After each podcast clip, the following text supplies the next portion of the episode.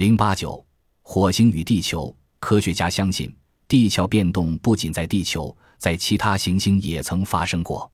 科学美国 （Scientific American） 杂志一九八五年十二月号中刊出了彼得·休兹 （Peter Schultz） 发表火星表面有陨石落下的痕迹之说，而引起世人的注意。根据该文，南北极地方的陨石痕迹有其特别的签名式。因为只有在极地的陨石会落在厚实的灰土和冰雪上，休兹在火星的极地以外地区还发现了两个陨石痕迹，都具有极地签名式。这两个地区恰好在同一个星球的正反两面上，南接近赤道，却显示出多方面极地堆积物的特征。为什么会有这种现象？研究证物后，休兹提出了一个理论，认为火星的外侧坚硬部分为一个大地块。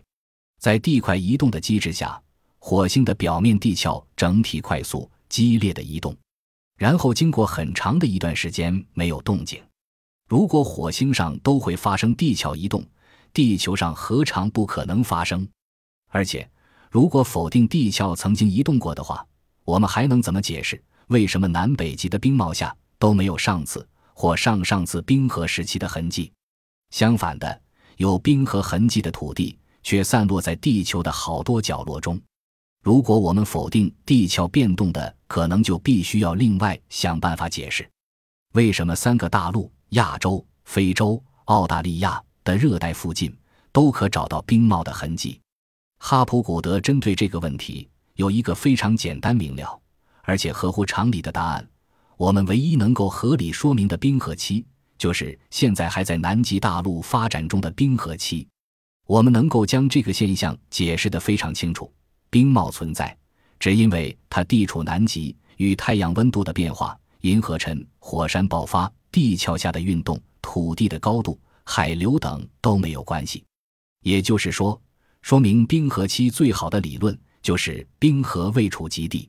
因此，我们可以说，印度在很古以前曾经为冰床，但现在却在热带。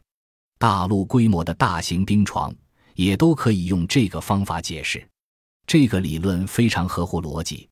我们要不然便承认南极冰帽是第一个曾经出现在极地圈内大陆规模的冰床，否则我们就必须假设地壳变动或类似的机制曾经在地球上发生过。